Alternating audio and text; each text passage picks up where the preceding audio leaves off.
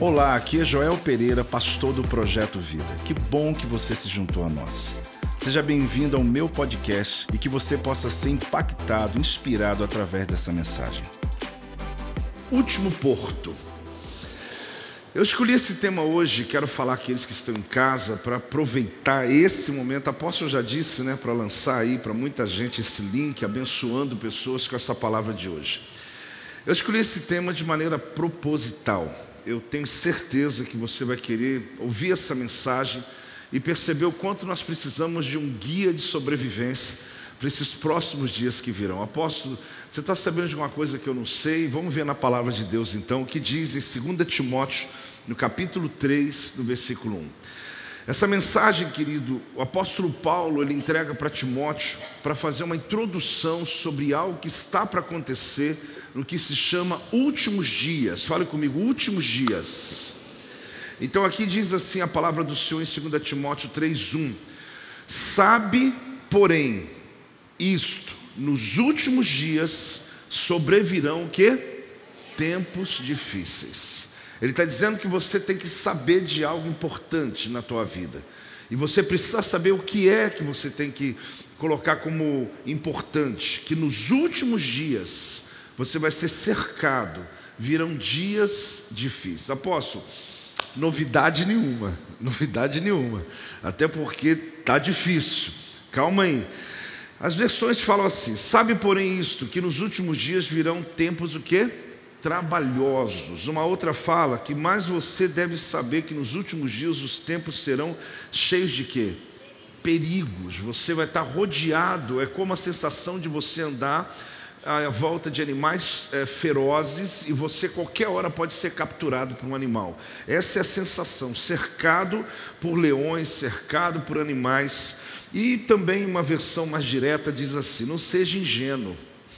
Tempos difíceis vem por aí. Acho que essa aqui talvez seria mais original, né? Fala o teu irmão assim, não seja ingênuo, né? Tempos difíceis virão por aí. Esse texto não se trata de uma profecia só. Ele é de fato uma palavra falando sobre os últimos tempos.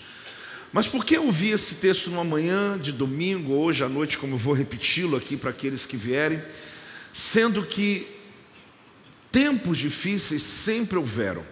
Será que há alguma coisa diferente acontecendo nesse período que possa tornar a carta a Timóteo, a palavra que o apóstolo Paulo escreve ao jovem Timóteo, dando a ele um manual, um guia de sobrevivência para dizer: olha, eu não vou estar com você não, mas vai chegar um momento que você vai precisar usar esse manual de sobrevivência, porque nós passaremos por dias difíceis. Você vai perceber porque a gente usa esse termo último porto. Aqui a pouco eu já falo para você esse respeito.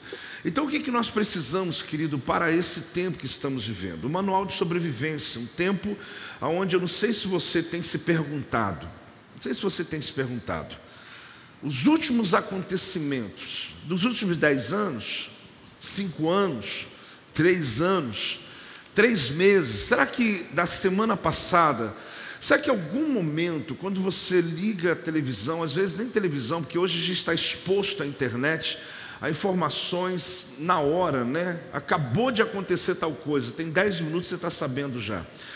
Será que esses últimos acontecimentos têm feito você fazer uma pergunta? Será que tem algo a ver com os últimos dias que a Escritura fala? Você já se perguntou isso? Você já parou para pensar em algum momento nessa atividade da tua vida, nessa correria toda de sobrevivência que nós temos, de você de repente parar para olhar assim, espera um pouco, será que as escrituras não estão se cumprindo no seu tempo exato, como no passado foi se profetizado, falado sobre esses últimos dias? A palavra do Senhor ela diz que nos últimos dias sobrevirão tempos difíceis. Marcos capítulo 13, 8 diz: Porque se levantará nação contra nação e reino contra reino. Haverá terremotos, haverá o quê? Terremotos em vários lugares e também fomes. Essas coisas são o princípio das dores. O que são esses princípios, né? Esse princípio das dores. Há poucos dias atrás, né, a gente está vivenciando essa tragédia do terremoto na Turquia, na Síria, e que está continuado, né, que não está parando. E a gente, quando vai ali vendo as cenas dos resgates, traz uma angústia profunda de você ver tamanho sofrimento das famílias, das pessoas ali, é, subjugadas por algo que a natureza está se movimentando. Até quando essa terra vai suportar? Até quando esse ambiente que Cristo, que Deus criou para nós, ele vai suportar tudo que está acontecendo à nossa volta? Os últimos dias, né, a palavra de Deus está falando ali, ele dá o sinal ou entendimento sobre último porto. Ele se refere a um fim definitivo dos dias. O apóstolo Paulo ele está dizendo que vai chegar o fim definitivo. Talvez você fale, mas está chegando esse fim definitivo já tem muito tempo. Mas é por isso que eu quero pregar hoje. É por isso que eu quero te mostrar que essa, esse entendimento né, sobre quando é esse último, quando é esse momento. O propósito aqui não é de assustar, o propósito é de preparar. O mundo se assusta, a igreja se prepara. Fala comigo o mundo se assusta, a igreja se prepara. Então você tem que entender, querido, que não é que você vai ficar estático, parado, sem, sem, sem emoção, dizendo está tudo certo, Deus é comigo. Não, a gente chora, a gente sofre, a gente percebe. Mas a igreja precisa compreender que o mundo se assusta, a igreja se prepara. Você não pode entrar na mesma vibe do mundo assustado. Você não pode entrar no mesmo ambiente do mundo que se entrega ao pecado, dizendo: já que vai acabar tudo mesmo, vou fazer o meu melhor, a vida é uma só, então vou aproveitar a vida e depois a gente vê o que dá. Não! Aqui é tempo de preparo. O apóstolo Paulo, ele não está querendo causar um pânico no jovem Timóteo, ele está dizendo: olha, se prepare porque você vai perceber que é inevitável, é um fim inevitável, é algo que não tem como você, ah, faz oração para parar, é algo que você não terá condições de mudar. Se tem uma coisa que a oração da igreja não vai mudar, é o que está para acontecer no fim dos tempos. Eu não estou desanimando de você orar, pelo amor de Deus, não estou desanimando de você pedir misericórdia, livramento, isso Deus vai se mover. Mas o que você tem que entender é que a roda d'água, a engrenagem, o movimento já começou e ele não vai parar mais. E a tendência agora é aumentar nos próximos meses e anos, ou talvez até meses só, porque a gente está vivendo a geração do fim. Fala comigo, eu sou a geração do fim. Essa palavra, querida, ela não é uma força de linguagem, ela não é uma maneira de envolver a igreja. Nós somos essa geração, nós somos a geração da vinda do Messias. Agora, o que importa isso para nós nesse tempo? Então, se o propósito ele não é assustar, o mundo que se assuste, a igreja que se prepare. Agora, se você não entender essa dinâmica, você vai ser mais um que está desesperado, ou às vezes até totalmente despreparado para esse tempo que há de vir. A mensagem também, essa mensagem, ela se estende para nós. Fale comigo, essa mensagem também é para mim. Para quem é esse nós? Esse nós aqui, pessoas que estão no limite da espera de algo, por uma resposta, que depositou a sua esperança em uma coisa sólida, mas na verdade o resultado foi um fracasso. Para nós, que colocou a sua expectativa em algo que você esperava, dizendo: Meu Deus, é aqui eu consigo, aqui eu resolvo a minha vida, aqui eu vou me dar bem, aqui eu vou ficar tranquilo. E de repente, aquela esperança sólida que você tinha, ela se tornou um verdadeiro fracasso. Isso me faz lembrar aquela história daqueles homens, dois no caso, andando no caminho de Emaús, aonde eles haviam sido impactados, porque eles estavam voltando de Jerusalém para Emaús, numa caminhada de poucos quilômetros, depois de muito tempo de investimento. Eles colocaram toda a esperança deles em Jesus. Jesus foi morto, Jesus foi humilhado. Eles viram o acontecimento todo da morte daquele que eles haviam esperado, o seu Messias deles, esperavam que tudo desse certo. E a Bíblia diz que esses dois homens estão voltando para casa lamentando, fazendo o quê? Eles estão lamentando por quê? Porque eles esperavam naquele, Messias, esperavam em Jesus. Então me lembra um pouco sobre aqueles que colocaram a esperança em algo sólido, mas achando que era um porto seguro, mas agora eles estão desistindo do plano de Deus. Só que eles são surpreendidos. A história é muito conhecida pela igreja, porque o próprio Jesus Cristo começa a andar do lado deles, no seu corpo ressuscitado, e começa a conversar com eles, e eles não percebem que a esperança que eles haviam perdido estava a resposta do lado deles. Essa mensagem de hoje, querido, quando se fala sobre esse último porto, ele tem exatamente essa expectativa e essa conotação. O tempo aqui do verbo é exatamente no plural, então ele está falando sobre um período de tempo, porque fala últimos tempos, então está falando sobre vários períodos de tempos, e fala exatamente sobre isso, que as catástrofes são chamadas de dores uh, de parto do Messias, conhecido também como princípio das dores, conhecido como princípio das dores. Nesse tempo, Ele mesmo, o nosso Deus, Ele vai guardar para si aqueles que não dobraram seus joelhos diante dos ídolos e perante a idolatria. Eu quero falar algumas coisas aqui que são muito relevantes sobre esses últimos dias. Mas você precisa compreender que a principal delas é que no tempo da pressão, no tempo desses chamados últimos dias, chamado escato, que vem da escatologia, o que vai definir, queridos, são aqueles que se dobram diante dos ídolos e aqueles que não se dobram diante dos ídolos. Aqueles que permanecem em Deus, confiando nele, na Sua palavra, e aqueles que vão desistir de Deus e vão buscar, pelo desespero, em tantos lugares, uma resposta para a vida deles. A palavra de Deus é clara que Cristo ele vai conservar, ele vai guardar, ele vai, ele vai abençoar você, ele vai proteger você nesse tempo chamado dores, esse tempo do princípio das dores. O apóstolo Paulo lhe informa a Timóteo que serão os últimos dias e que ele precisa ter instruções. Ele precisa saber como que ele vai proceder nesses dias. Tem muitos cristãos que eles estão como um piloto que avisou os passageiros o seguinte: nós estamos perdidos, mas estamos no horário. O que, que é isso? Que tem um monte de crente perdido, tem um monte de crente, crente despreparado, que ele está dizendo: a gente está meio perdido, mas a gente está vendo o que está acontecendo, a gente está vendo que o tempo está chegando. Então, nesse guia de sobrevivência que o apóstolo Paulo fala a Timóteo, ele evidencia três coisas. A primeira, foge dos falsos. Qual que é a primeira? A segunda segue os verdadeiros. Qual que é a segunda? E a terceira permanece na palavra de Deus. E a terceira? Então ele fala sobre três coisas que são muito importantes, pontuais, relevantes, que você precisa considerar na tua vida, que é fugir dos falsos, seguir os verdadeiros e permanecer na palavra de Deus.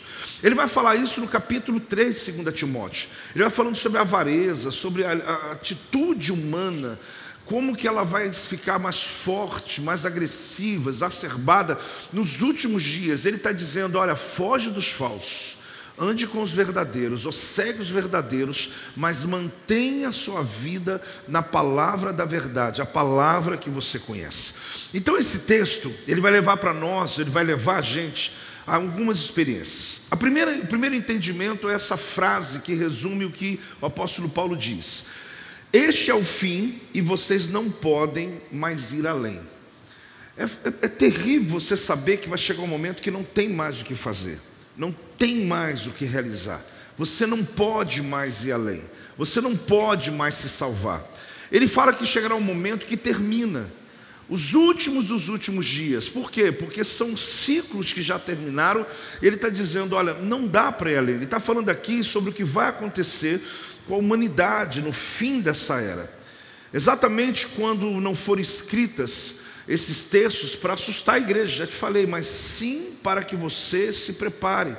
Agora, qual o propósito dessa mensagem hoje? Qual o propósito do apóstolo Paulo para Timóteo? É para que você saiba como proteger a sua vida, proteger a sua casa, proteger a sua família, quando chegar, ou como já chegou, esse último dos últimos dias.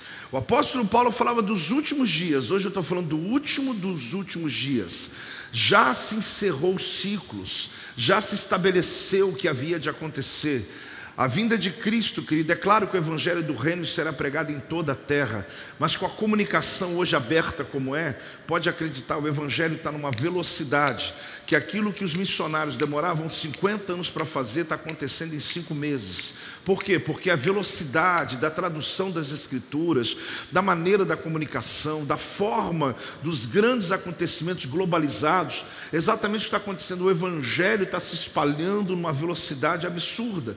Então, qual que é o propósito? Crie um muro de proteção. Qual que é o propósito? Criar um muro de proteção. É você pensar, posso, peraí, esse tema é tão importante para mim hoje, eu tenho conta para pagar, eu tenho coisas para resolver, eu tenho meta para alcançar, eu tenho filho para criar. Eu sei, nós temos. Mas é exatamente aí que a gente não para para pensar no principal. Que a gente não compreende que a nossa existência como cristão não é só a vida abundante. Eu sou de um tempo, já falei isso aqui no altar, que o ser cristão estava tão difícil de ser que a gente cantava Maranata todo culto. Vem logo, Jesus, vem logo, mas vem logo por quê? Porque sinônimo de crente era miséria, era sofrimento, era uma, era uma ideia de que eu precisava sofrer muito aqui na terra por uma explosão, por uma libertação, por algo que Deus começou lá 30 anos atrás, ou um pouco mais, alguns nem imaginavam ser crentes. Deus começou a trazer um entendimento para o mundo da palavra que foi se revelando. Só que ao contrário disso, hoje os cristãos não querem mais Jesus volte logo. Senhor, eu quero casar primeiro, quero comprar minha casa, quero ir, quero ir para Dubai, quero fazer uma viagem. Né? A gente começou a perder a perspectiva do principal, porque a vida não se tornou tão difícil assim para alguns. Só que a gente tem que compreender, querido, que a perspectiva do Maranata, da volta de Cristo, é a mesma. Nós, como igreja, estamos aqui só esperando Ele. A nossa reunião é reunião de espera. A nossa ceia é a ceia nos preparando para o grande dia. A nossa vida é todo dia você acorda e diz: Senhor me deu o privilégio de viver mais um dia. Mas Maranata, ó, vem Jesus, porque no abrir e fechar de olhos nós seremos arrebatados, seremos raptados, como, como levados na presença do Senhor, e já não haverá mais esse tempo. Agora, esse momento, essa nuance, esse tempo de espera, é determinado eu dizendo assim: eu vou orar para Jesus voltar, resolve? Não. Eu vou orar para o mundo não acabar, resolve? Não. Essas coisas já estão decididas, elas já vão acontecer, e a igreja precisa se preparar. O que, que eu preciso fazer? Me preparar. Então não seja pego de surpresa. Fala para o teu irmão, não seja pego de surpresa. Ele usa uma palavra assim, sabe porém, sabe porém, sabe porém. O que significa sabe porém? Significa saber algo definitivamente com absoluta certeza. Ele está usando uma palavra grega forte, ele está dizendo, esse sabe aqui não é opcional. Eu quero que você saiba de uma coisa que não vai adiantar você dizer que não concorda. Paulo não está dizendo assim, eu vou te contar uma coisa e vai saber a tua opinião. Ele está dizendo, saiba de uma coisa que não tem o que mudar. Saiba de uma coisa que é absoluta. Eu não estou te comunicando, eu estou simplesmente declarando, aliás, eu estou te comunicando algo que já está acontecendo, já começou o princípio das dores, já começou a contração, já começou o processo. Então, Timóteo, se prepare, porque está chegando o tempo do fim. Tem aqui o sentido de urgência, não se trata de opção. O sentido aqui é de. Olha o entendimento, gente. É quase como se o Espírito Santo estivesse erguendo a voz e gritando com a igreja. Sabe, porém. A palavra de Paulo a Timóteo aqui é um grito do Espírito Santo dizendo: saiba, sabe, porém. Então o Espírito Santo ele fala alto, de uma maneira autoritária, enfática. O desejo aqui é urgente, sabe qual que é? De que a gente esteja preparado e você e eu não sejamos pegos de surpresa quando os eventos dos últimos dias começarem a acontecer. Eu sei que você busca santificação, andar com Deus, porque nós não sabemos nem dia nem a hora que esse momento vai acontecer. Mas quando a gente começa a ver a nossa volta, como eu te falei no início, os acontecimentos, não só a reação da natureza, os terremotos, mas as atitudes do homem, a cada dia mais, com projetos completamente anticristo, né? Porque são projetos. Alguém fala assim: quando o anticristo vai aparecer? Já há muito tempo, está acontecendo nos parlamentos. Os anticristos já estão colocando projetos contra a família, projetos contra a saúde, projetos contra a moralidade, projetos. Na verdade, Isso está muito claro. E a nossa crise como igreja é que algumas coisas nós intercedemos, nós oramos, nós buscamos e a coisa continua acontecendo. Porque os últimos dias haverão coisas que elas vão acontecer independente de nós. E você tem que estar preparado para isso, porque é chegada a vinda do Messias, é a preparação da vinda do nosso Senhor. Ah, você diz, apóstolo, então tem que acontecer uma tragédia, e você vai entender o que Timóteo ouviu de Paulo e o que é dito também em outros ambientes. Fala comigo, último porto. Por que, que eu usei esse tema? Ah, porque o apóstolo gosta né, de colocar um tema assim bonito. Não, eu usei esse tema porque o último porto é o sentido que a gente está, o quê? Numa embarcação, passando por vários portos. Imagine você numa embarcação e passando por vários portos. Só que alguém avisa para você, terminou. Nós estamos indo agora para o último porto. Por que esse nome último porto? Porque vem da palavra escatos. Alguém já ouviu falar da palavra escatologia? Exatamente, último. A palavra escato, ela sai desse ambiente aonde fala do último dia da semana, último mês do ano, último tal, último. Só que ela está baseada em uma embarcação que está indo para o último porto, onde está tudo já sendo destruído. Tudo à volta está começando a se perder, mas o Senhor está conduzindo você, porque você está no barco de Jesus, amém, meu irmão? Pode vir tempestade, pode vir o que, que é, mas você está no barco de Jesus. E você está vendo tudo à sua volta, mas nós estamos na embarcação do último porto. Então, o que é escato?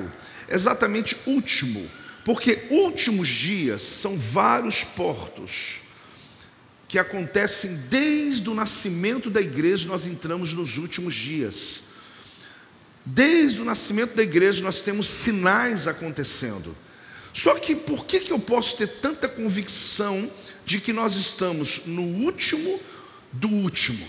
Apóstolo, último do último? É, você tem uma linha que já é a última linha, só que você está no final dessa linha. Quem está entendendo, diga amém, gente. Você está fazendo uma viagem que é o último trajeto, você andou lá dois mil quilômetros, o último, o último trajeto são 100. Então você está no último trajeto só que você está a 10 quilômetros da chegada. Você está aqui já no último do último trajeto. Então, essa é a leitura que é feita quando nós olhamos ah, desde o início. Olhe bem, os últimos dias começaram há cerca de dois mil anos atrás. Aposto, mas é muito longe. É, começou lá em Atos capítulo 2, versículo 17. Olha o que diz a palavra do Senhor nesse texto. E acontecerá nos últimos dias, diz o Senhor, que derramarei o meu espírito sobre toda a carne. Vossos filhos e vossas filhas o que? Profetizarão. Vossos jovens terão visões e sonharão vossos velhos. Quando que essa escritura se cumpriu? No nascimento da igreja, de Atos, lá quando o Espírito Santo veio sobre ah, os discípulos de 120 que estavam ali. Preste atenção, Ali estava se cumprindo a profecia do profeta Joel. Quando o profeta Joel profetizou sobre que haveria esse movimento da profecia, do derramado do Espírito Santo, então não foi aqui que foi profetizado, aqui foi o cumprimento de uma profecia. Quando essa profecia se cumpriu em Atos 2,17, começou os últimos dias. Os últimos dias começaram quando a igreja de Jesus nasceu no dia do Pentecostes. Ali começou a contagem. Quando o apóstolo Paulo fala para Timóteo, nós estamos há poucos meses, aliás, perdão, poucos anos do começo da igreja primitiva. A gente está aqui no início ainda, só que na mentalidade de quem vivia naquela época, vendo os acontecimentos próximos a eles, sem as informações que eu e você temos de um mundo todo globalizado, eles viam só a volta deles. Paulo já disse: Timóteo, está chegando o fim, está chegando o fim. Aí apóstolo, mas então o senhor está me dizendo que o fim estava chegando no ano 100, no ano 300, quando, quando Constantino definiu a igreja como sendo ah, do governo, sendo a única religião, e depois, quando veio a reforma, então, ali, na época de Lutero, quando veio então a, a Segunda Guerra Mundial, quando veio então tal situação, então todo o tempo está acontecendo o fim. Mas é aí que eu quero te mostrar uma coisa. Quem quer ouvir, diga amém. Claro que começou ali. Ali começou, inclusive, com alguns sinais que na época já mostrava esse tempo do fim. Só que o apóstolo Paulo, ele usa uma palavra o seguinte: sobrevirão tempos difíceis. Fala comigo. Então ele está falando sobre sobrevir, sobre cercar, sobre algo que está paralisando a sua vida. Tem hora que parece, gente, que o mundo ele está numa queda livre. Aliás, parece não, está mesmo. Numa decadência como nunca na sua história, da história da humanidade. A gente tem que entender que esses eventos, eles estão acontecendo há tempos, mas estamos nos aproximando do que nós chamamos último porto. Último porto, qual o porquê, motivo? Porque a palavra último é escato. E a palavra escato vem dessa trajetória de navio passando, alcançando o próximo, próximo porto, o próximo porto, até terminar a sua jornada. Então ele fala sobre sobreviver e usa a palavra tempos difíceis. Esse tempo difícil é tempo perigoso, complicado, tempo brutal. Ele usa a mesma palavra grega que é usada só duas vezes no Novo Testamento. Uma, quando Paulo fala para Timóteo, e outra, quando dois gadarenos estavam sendo enfrentados por Jesus, na verdade, eles se colocavam à frente do caminho para as pessoas não passarem, eles eram endemoniados, chamados gadarenos, e eles eram violentos. O apóstolo Paulo ele usa a mesma palavra grega, dizendo que os últimos dias serão violentos. E ele está falando sobre o que? Que nos últimos dias haverá uma regência que aonde os demônios vão incitar as pessoas nas suas decisões. Tem algumas coisas que se faz que você duvida. Tem algumas leis que se aprova que você fala, não é possível. Parece que estão brincando comigo. Existem algumas ah, alguns acontecimentos violentos que você diz, meu Deus, como pode o ser humano chegar num nível tão baixo?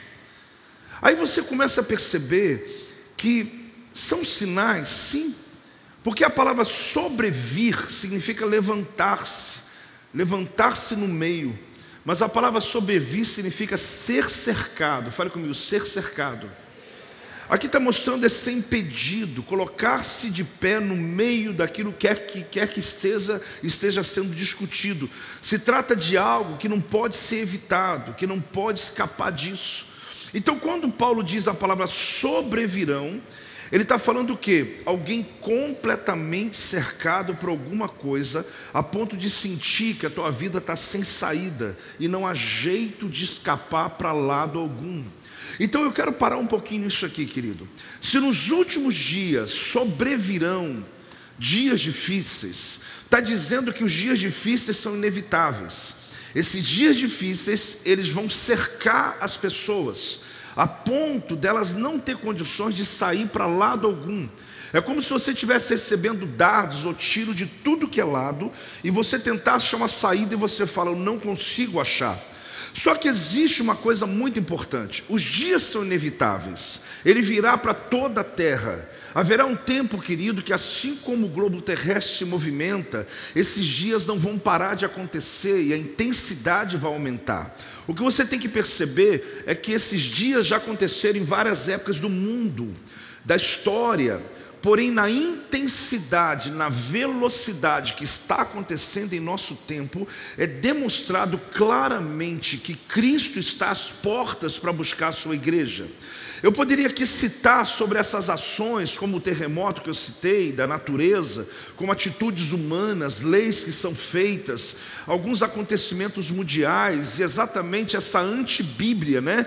essa visão, tudo que é contra a Bíblia é bem aceito, tudo que é contra Cristo se torna ovacionado, se torna festejado. Uma propaganda coloca ali alguma coisa que é exatamente contra a família e alguém bate palma, é isso mesmo. Aí você vai vendo que exatamente as pessoas começam a aplaudir a violência, aplaudir coisas que na palavra não, elas não são recebidas. Agora você entende o seguinte: chegará esse momento que nós seremos cercados, todos serão cercados, cercados pelo perigo dos últimos dias, por esses como se animais ferozes estivessem cercando a sua casa. Só que aí entra, querido, o que o apóstolo Paulo dizia para Timóteo: se você fugir dos falsos, andar com os verdadeiros, e seguir a minha palavra, você terá uma proteção, aonde as pessoas estarão desesperadas, mas a tua casa será protegida nesse tempo chamado tempo do fim. Eu não sou um pregador do Apocalipse, até falo sobre e compreendo sobre, ensino quando quero ensinar você. Mas eu queria que você prestasse muita atenção, porque eu não subiria esse púlpito hoje porque eu prego de vários temas. Minha vida é exatamente falar para você que tudo que é difícil será resolvido. Mas eu vim dizer para você hoje que chegarão dias difíceis que não vai dar para resolver. Hoje eu vim aqui falar para você, eu que gosto de achar saída em tudo, quando eu ler esse texto não tem saída não tem saída. A única saída que nós, igrejas, vamos ter é ficarmos firmes na palavra, confessando a palavra de Deus e manter a nossa comunhão com Deus, porque você vai ver mil caindo ao teu lado, dez mil à tua direita, vai ver catástrofes acontecendo, situações que vão balançar a tua casa também. Você acha que o terremoto não atinge a casa de crentes? Atinge a casa de crentes também. Mas o Senhor está dizendo: Eu darei a você a proteção, eu guardarei você, cuidarei de você nesses dias maus.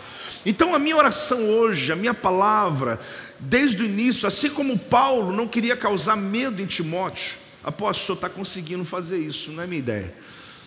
Porque o mundo se assusta, a igreja se prepara. Vamos falar? O mundo se assusta, a igreja. Esse é o princípio dessa palavra hoje. Ela não é para você sair do culto hoje dizendo, meu Deus do céu, o que eu vou fazer? Eu vou vender tudo, vou sair, eu vou, vou. Não é isso. É você continuar. Lembra da semana passada? Continue andando. Dá para a gente emendar as duas, né? É você continuar a tua caminhada. Só que você tem que fazer um checklist aí. Você tem que, como diz a Bíblia, examinar. Tem que dar uma olhada na tua vida. Tem que dar uma olhada na qualidade da tua fé. Se você está pronto para suportar. Porque virão dias difíceis, gente. Não é o apóstolo que está falando. Mas eu me sinto na obrigação de dizer hoje de manhã para você. Mas tu está sabendo de alguma coisa? Ainda não. Mas se Deus está mandando falar, eu queria que você prestasse muita atenção nisso.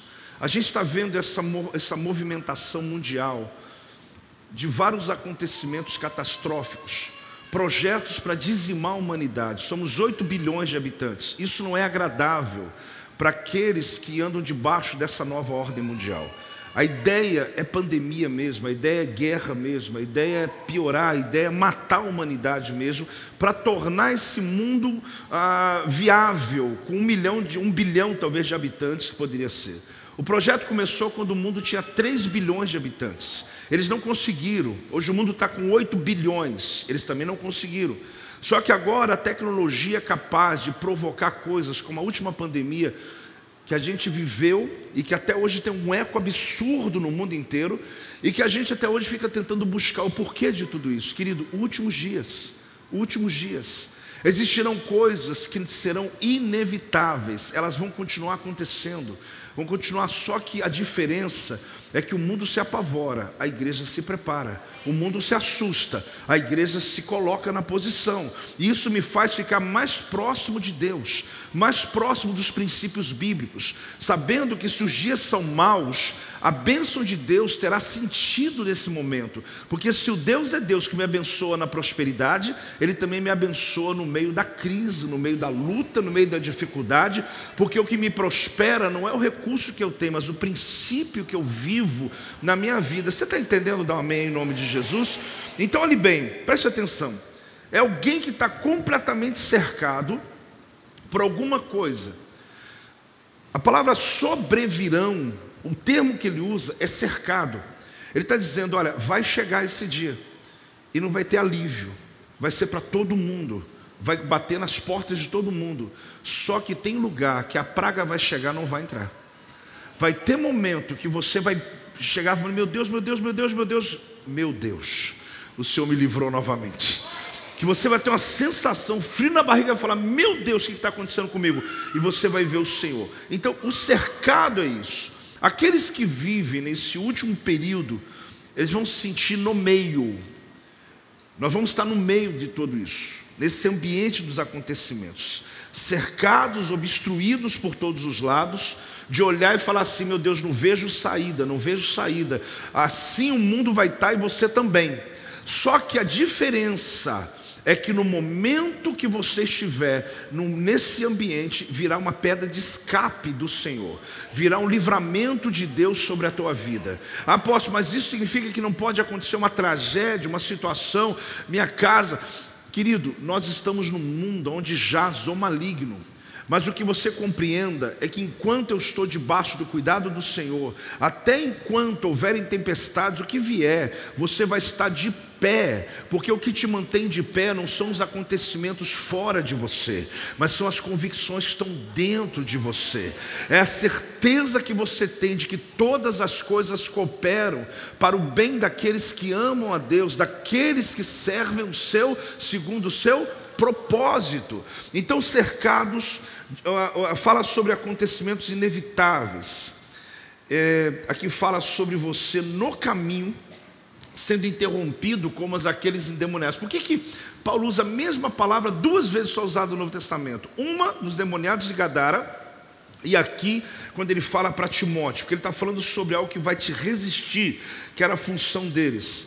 Agora, qual o plano hoje? Deus quer levantar a igreja para que nesse tempo estratégico de encerramento dessa era, encerramento do último dos últimos dias, Ele vai nos capacitar para que possamos nos livrar e ajudar uma multidão que será liberta, será salva.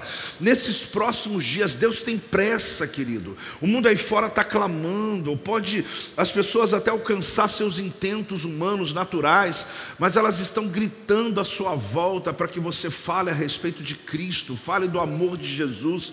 Ah, querida, a gente está orando esses dias por 100 ovelhas. Quantas? Mas só 100 não, 100 em cada rede da igreja, 100 em cada igreja, cada ambiente. Nós acreditamos numa multidão sendo alcançada, mas você precisa entender que Deus está te preparando, te dando munição, te dando estratégia, te protegendo, para que num tempo de, de onde as pessoas vão ficar tão desesperadas, a tua boca vai liberar a palavra de destino, você vai ter a inteligência, a sabedoria de dar o conselho certo e principalmente de levar o Evangelho de Jesus Cristo a cada criatura. Quem crê e recebe essa palavra, dá uma salva de palmas ao Senhor, dá um glória a Deus, em nome de Jesus. Fale comigo assim: uma janela profética. O que é uma janela profética? Foi como se o apóstolo Paulo, ele não é o primeiro nem o último, porque você que está estudando Daniel comigo, né, no capítulo 10, ele também abre essa janela profética, né, quando ele começa a falar capítulos antes, depois, sobre as 70 semanas, sobre o que aconteceria, o que há de vir no futuro das nações. Agora, o apóstolo Paulo é como se ele estivesse olhando uma janela profética que ele conseguiu olhar dois mil anos à frente do tempo dele. Por quê? Porque ele está falando sobre o tempo da época, o tempo exato de hoje e o futuro da humanidade. Ele, quando usa esses últimos dias, eu percebo aqui que tem algo sendo descortinado. A sensação que eu tenho, sabe, quando você está tirando algo cheio de véus, e você tira o primeiro véu, você tira o segundo véu, você tira o terceiro véu e você começa a enxergar aquela nuance, porque tem uma luz por trás, mas estava muito grosso o pano. Mas você vai tirando, tirando, de repente fica transparente. A gente já chegou na transparência já. A gente não discerne tudo, mas você já começa a ver os sinais já. Quem está entendendo, querido? É como uma fruta que você começa a descascar. Eu não gosto de cebola, não, mas aquela que você vai tirando ali as cascas dela para chegar lá no meio, no centro dela. Talvez seria a melhor metáfora, né?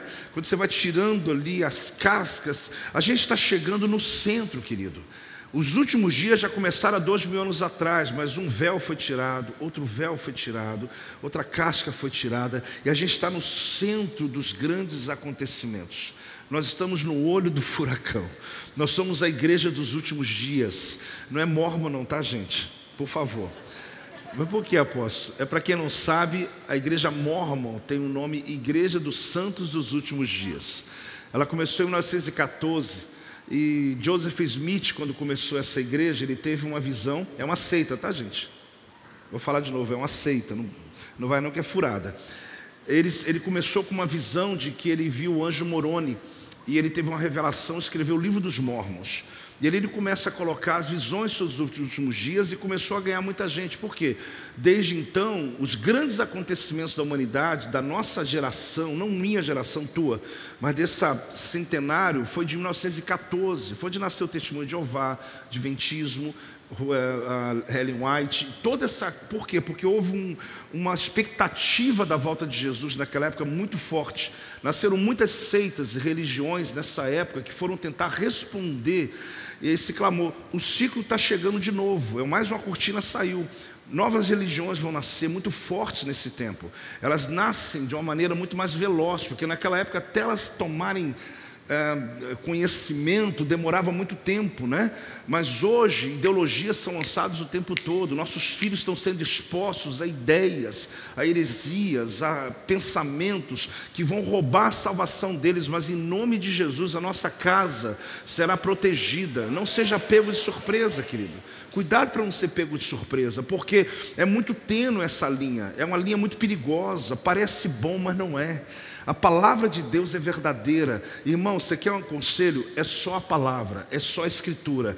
Ah, posso, não posso ler outras coisas? Pode ler o que você quiser, mas acredite na Bíblia, acredite na palavra, acredite no que está dizendo ali, porque ali, querido, não tem como mudar. Os acontecimentos já estão declarados. Você confiando, você crendo ou não, os governos levantando, pessoas se juntando, o anticristo se levantando, Jesus vai voltar, não tem como. É um caminho sem volta. Ele está chegando chegando, Ele está às portas de chegar esse grande dia que Ele está esperando só o Pai dizer: chegou a hora. Mas por que, que Ele está esperando? Porque nem Ele sabe o dia. Nem Ele sabe o dia. Porque o casamento judaico, pelo menos na cultura bem antiga, hoje passou muito isso, é que quando você ficava noivo, fiquei noivo, né? Então tá lá, tá noivo. A noiva vai para casa, o noivo também. Quem determina o dia do casamento? O pai do noivo. Então ali vai se preparar o lugar, preparar a casa, a noiva está se preparando. Só que não sabe o dia do casamento. Mas posso, mas que angústia, que angústia é essa? Você imagina a noiva lá em casa, aí de repente o pai do noivo chega para o filho, fala: Olha, chegou a hora. Quando ele diz chegou a hora, é a hora que vai se tocar o chofar. E quando se toca o chofar, a noiva ouviu e está sabendo que ela tem agora alguns, algum tempinho rápido para se apresentar para o casamento que vai durar sete dias. Assim, quando Cristo arrebatar a igreja, nós passaremos sete anos, as bodas do Cordeiro, exatamente o tempo que a gente vai passar, enquanto aqui na terra vai acontecer a grande tribulação. Na verdade, não é nem a grande, né, porque fala sobre o período do milênio, mas são sete anos aonde o anticristo ele vai estar no domínio do mundo.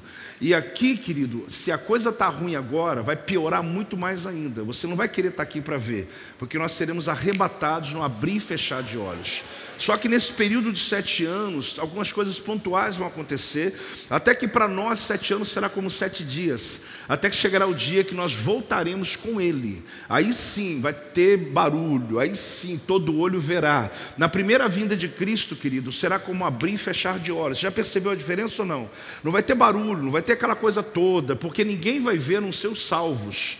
Aqueles que não são salvos vão acordar de manhã e falar: cadê minha mulher? Cadê meu marido? Cadê quem? Por quê? Porque às vezes vai ter um é convertido, o outro não é convertido. Vai ter gente procurando na casa, vai ter gente vindo no culto, vai ter gente que vai usar o teu carro. Você deixa? Está com ciúme? Então fica. Vai ficar tudo para ir. Vão usar a tua casa, vão usar suas coisas, vão entrar aqui na igreja. Cadê o apóstolo Joel? Não vai me achar, não. Vai te achar? Vai. Pensei que você deu uma dúvida aí, irmão. O que, que, vai acontecer? É o arrebatamento. Os teólogos chamam de rapto da igreja. Por que o nome rapto? Porque não tem aviso. Esse grande dia, querido, nem Jesus sabe. Quem está entendendo? O pai vai avisar e dizer: chegou a hora. Só que os acontecimentos eles vão determinando, é como um relógio, ele vai se encontrando, as coisas estão. Aí você olha para mim com a incredulidade, dizendo: apóstolo, não tinha coisa melhor para falar nesse domingo, não? Não, não tinha, não. Tem esse assunto. Eu quero que você entenda uma coisa: o mundo vai começar a se assustar você vai começar a se preparar. Porque não tem como, é inevitável. É o que diz as Escrituras. Agora preste atenção. O que eu estou falando aqui, ele faz sentido quando a gente vê a metáfora que o próprio Cristo ele usa. Ele, ele coloca uma questão muito importante no texto que eu li. Marcos 13, 8, novamente. Porque se levantará nação contra Isso é uma coisa nova ou já acontece há muito tempo? Muito tempo, ok. E reino contra reino, isso é novo ou acontece há muito tempo? Muito tempo. Haverá terremotos, é uma coisa nova agora na Turquia? Não. Desde que mundo é mundo acontece muito tempo. Agora, em vários lugares e também fome. Fome é uma coisa nova? Também não. Essas coisas são o que? Princípios das dores. Então eu tenho um princípio aqui nos acontecimentos é, que Cristo aqui traz para nós. Além desses aqui, nós encontramos uma série de sinais que são dados em outros textos escatológicos a respeito da volta do Messias. Agora, deixa eu te explicar o que Cristo está mostrando. Cristo está falando sobre contração. Dores aqui que ele usa é a dor do parto. Se liga aí. Quando uma mulher começa a ter suas primeiras contrações, o tempo de uma para outra é espaçado, porque o bebê pode nascer daqui a duas horas, daqui a oito horas. Ela começa a ter contrações. Existem as contrações que ainda não são sentidas que o corpo está sendo contra, tendo contrações, mas a, a mulher ela não está percebendo que já está acontecendo o processo do parto. Quando ela começa a sentir dores, aí ela começa a dizer: eu tenho que me preparar. Só que de uma contração para outra pode ter um espaço grande, de uma para outra, outro espaço grande. Isso aqui demorar um tempo. Agora, o que, que acontece quando o bebê está para nascer? Qual a velocidade da contração? Ela começa a aumentar. Ela começa a aumentar. Então preste atenção: terremoto sempre houve, catástrofe também, fome também, guerra de reino contra reino. Tudo isso eu estudo a história da humanidade. Só que você não está entendendo. As contrações eram longas, os acontecimentos eram longos. Abre os teus olhos, querido. Só que a gente está vivendo um tempo que as contrações aumentaram, elas estão num nível rápido demais. E apesar de eu não ser o pregador do Apocalipse, eu viro hoje esse pregador, porque eu sou o pregador do Evangelho. E eu quero dizer uma coisa para você: preste atenção no que Paulo está dizendo a Timóteo. Escato, o último porto é o último que está chegando. Nós não teremos outro depois. É a tua chance da tua casa ser salvo. É o teu momento da sua vida estar em ordem. É o momento de você olhar para mim e dizer assim: apóstolo, eu ainda não estou nessa. Eu estou te falando, eu estou preocupado com a minha conta de minhas lutas de amanhã. Tudo bem, meu irmão, vou orar por você daqui a pouco. Só que entenda uma coisa: existe algo acima de tudo isso acontecendo. Que se você cuidar da sua vida e se esquecer disso, você vai estar completamente perdido. Porque o Evangelho de Jesus é a salvação da humanidade verdade, é nos tirar como Noé traz, ele traz a, sua família no meio de um dilúvio, já deu sinal para nós. Então as contrações estão aumentando. Ah, mas muita gente fala assim: após guerra sempre teve, coisa sempre teve. Eu concordo, fome sempre teve, mas olha, querida, a fome não está mais só na África, a fome está chegando na Europa, a fome não está mais só nos lugares de fome, a fome está chegando em lugares prósperos. A guerra não está mais só em ambientes onde era comum. Você está percebendo a contração, a velocidade, os terremotos. Então, isso mostra para mim o quê? Que o bebê está para nascer. Então, ele chama princípio das dores. Há dois mil anos começou, mas você vai percebendo que a gente está na última linha, no último momento, que é o último dos últimos dias. Agora, o que isso significa? Que eu preciso estar pronto, preciso estar pronto para esses dias, por quê? Porque quando, querido, começar esses dias, Jesus está para voltar. Porém, nesse prazo é o momento que a igreja mais será aprovada. É o momento que mais a tua fé será provada. É o momento que mais você precisa entender que você não pode se dobrar diante daquilo que o mundo está oferecendo. Porque o apóstolo Paulo em Timóteo, a lista, se você puder em casa ler, se eu fosse ler aqui, a gente ficaria um dia inteiro estudando. Mas ele vai falar de 18 ações humanas que mostram sobre a avareza, sobre busca atrás do dinheiro, sobre a promiscuidade. Ele vai trazendo ali sobre exatamente os falsos acontecimentos, aonde a igreja ela pode ser passiva de entrar nesses níveis, que são portais que Satanás está abrindo em nosso tempo, tornando tudo relativo. Ah, não, isso é relativo, não tem problema, isso não é pecado, não. Ah, o mundo mudou, agora é mais moderno, não se preocupa, não, pode entrar que não tem problema, não. Só que vai ficar muito crente sem ser arrebatado, porque ele não está entendendo que, claro, eu sou sou salvo pela graça de Jesus, mas eu preciso viver o Evangelho de Jesus na sua plenitude, porque muita gente está brincando, achando, não, até eu vou lá no Projeto Vida, lá a gente fica tranquilo, lá ninguém confronta o pecado, lá não fala nada, não, o pessoal é mais à vontade, não tem a vontade aqui, não. A palavra de Deus, ela é uma só em qualquer lugar. O fato o fato de não apaixonarmos por usos e costumes, isso não nos tira a chamada do Evangelho de Jesus, que Cristo salva e veio para arrebatar a sua igreja e nos tirar das mãos de Satanás. Agora pode dar uma salva de palmas a Jesus. Pode dar um glória a Deus em nome de Jesus.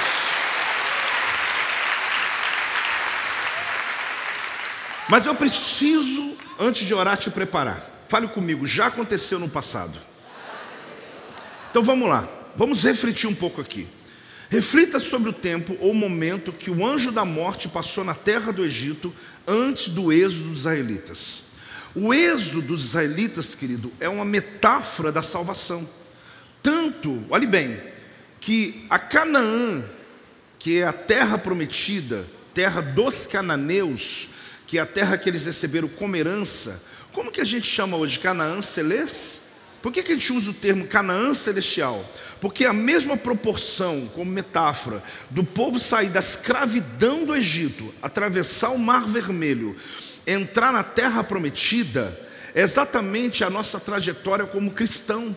Nós largamos o Egito, o Mar Vermelho é o batismo, porque nós passamos pelas águas, atravessamos o deserto para passado, não mais profetizar no teu futuro, e nós agora vamos pisar na nossa Canaã celestial, na nossa, na nossa terra prometida, na nossa. Então preste atenção. Então já houve no passado. Deus chegou para todo mundo e disse: vai vir uma praga. Vieram dez pragas sobre o Egito. Vieram sobre Israel? Não. Agora, qual foi a última? Um anjo da morte se adentrou no meio de todas as casas, não foi só dos egípcios, todas as casas, e veio passando. Parece aquelas cenas de filme, né? Que tentam, mas é um pouco aquela visão, né? E aqueles demônios foram entrando, entrando, entrando, entrando, entrando. Morreu todos os primogênitos. Apóstolo, mas não morreu todo mundo, não. Claro que morreu. Um pai e uma mãe perder um primogênito, você acha que está bem? Morreu, e não só morreu o primogênito, mas causou uma catástrofe econômica, porque foi o gap que nunca mais uma geração do Egito tão rico conseguiu dar continuidade, por isso são pobres até hoje, porque matou uma geração inteira. Agora morreu todo o primogênito.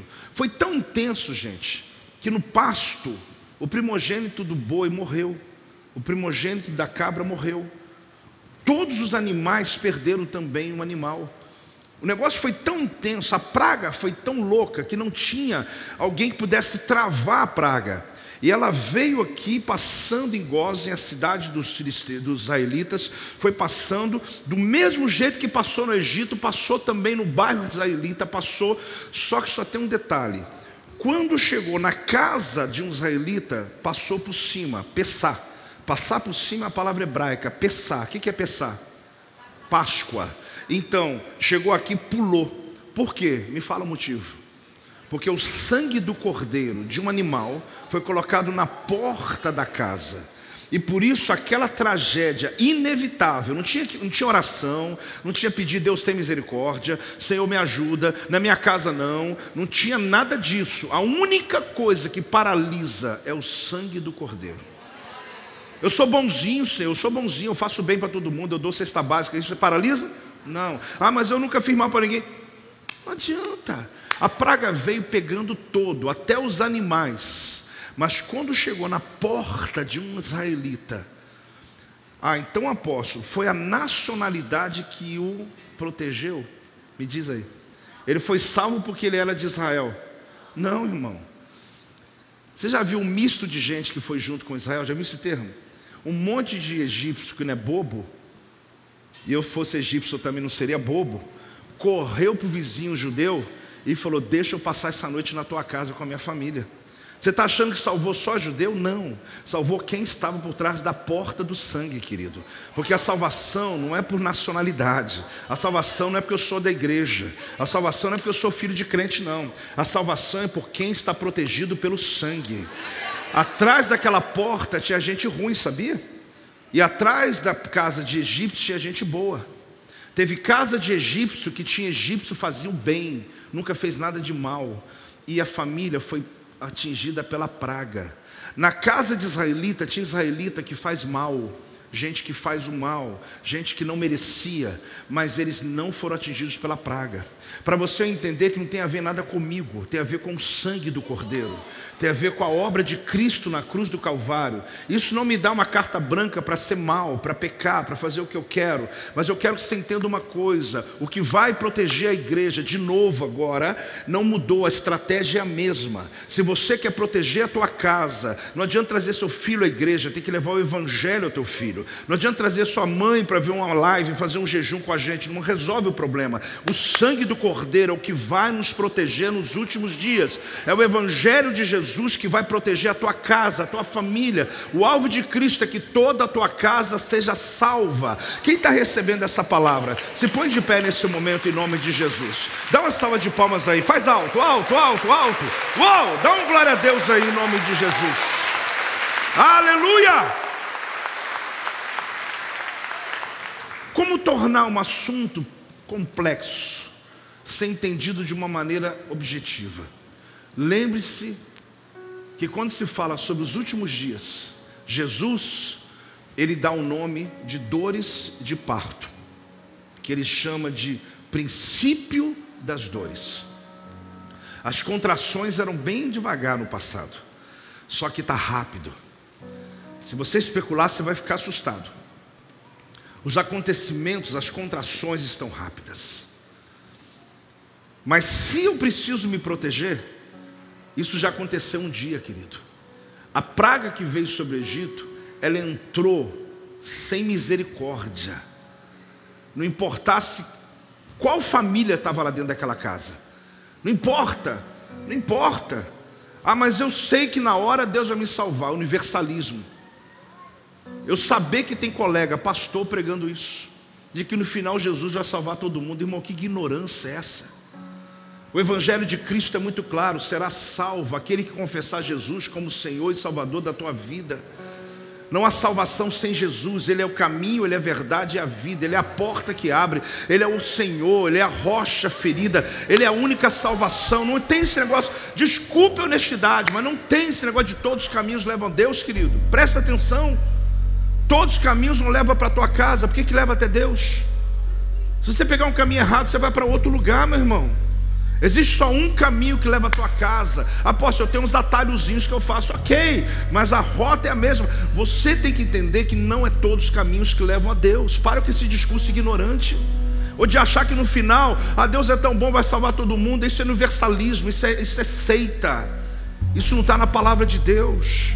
Nos últimos dias, muitos apostatarão da fé, porque serão enganados por doutrinas de demônios virão doutrinas que vai causar comichão no teu ouvido. O que é comichão? Vai ficar agradável. Aí eu vou para aquela religião porque lá eu me sinto melhor. Eu vou para aquele lugar porque lá eu, eu não preciso fazer muita coisa, irmão. Não é questão de você fazer ou não fazer, a questão de saber a verdade da palavra. Paulo falou para Timóteo: foge dos falsos, ande com os que estão certos, e depois, acima de tudo, leia a palavra, vai na palavra, vai na palavra, nela você vai encontrar base para a tua vida, querido. A salvação vem por Cristo que morreu na cruz do Calvário. Os últimos dias estão à porta. O meu clamor essa manhã é que Deus desperte o coração dessa igreja para a evangelização. Que Deus desperte o teu coração para falar de Jesus todo o tempo, querido. Que isso não torne para você um fardo, pelo amor de Deus. Você está almoçando com alguém, inclua o assunto no almoço. Você está conversando com alguém, inclua o assunto, está viajando com alguém, inclua o assunto, querido. Isso não pode ser um fardo. Isso é a nossa missão, compartilhar que Cristo veio para salvar e resgatar. Porque no dia do arrebatamento será inevitável, não tem como mais correr atrás, não tem como mais. Ah, apóstolo, mas vai ter salvação nos sete anos. Fica aqui para ver como é que vai ser. Vai ter. Mas se você não consegue ser salvo agora, na tribulação, meu irmão, vai ser muito difícil. O que é importante você compreender é que existe aí um espaço, um gap. Existe aí um, um, um tempo que Deus está nos dando ainda. Acordei hoje, ainda não aconteceu. Amanhã eu não sei, meu irmão. É isso a expectativa. Eu vivi numa geração, como eu disse, que eu cantava maranata, levantava a mão, eu sentia meu corpo leve. Eu achava que eu ia ser arrebatado, apóstolo, rindo do Senhor. É, mas eu tinha, porque era tão forte a pregação sobre a volta de Jesus, que eu ficava assim: será que está me levando? Será que eu estou subindo? Será que está indo? Aí hoje tem gente segurando o pé assim: Deus, não, vou ficar, fica pesado. Fica, sabe quando você quer ficar pesado? Sabe criança, quando você quer pegar a criança, a criança fica pesada? Tem crente que está igual criança. Ele está, não, não, não vou não, não vou agora não. Irmão, o dia, a hora, ninguém sabe. Mas quando chegar, eu quero estar tá com Ele na presença, na glória. Eu quero adorá-lo. Eu quero estar tá ali. Tudo vai fazer sentido quando a gente estiver lá. Tudo fará sentido. Querido, levante as suas mãos. Fala comigo, Senhor Jesus. Eu recebo essa palavra. O mundo está assustado. Mas eu estou preparado. Eu estou preparado para esse dia. O dia da tua volta eu estou percebendo que os últimos dias estão chegando, que eu estou vivendo os últimos dias, é o último porto. Por isso eu declaro hoje que Tu és o meu Senhor, Tu és o meu Salvador, Tu és o Deus da minha vida, o Teu sangue está sobre mim, nenhuma praga virá sobre a minha vida, porque o Teu sangue me protege. Eu declaro não há outro Deus, Tu és o único que eu vou adorar toda a minha vida, em nome de Jesus. Dá uma salva de palmas ao Senhor, dá um glória a Deus,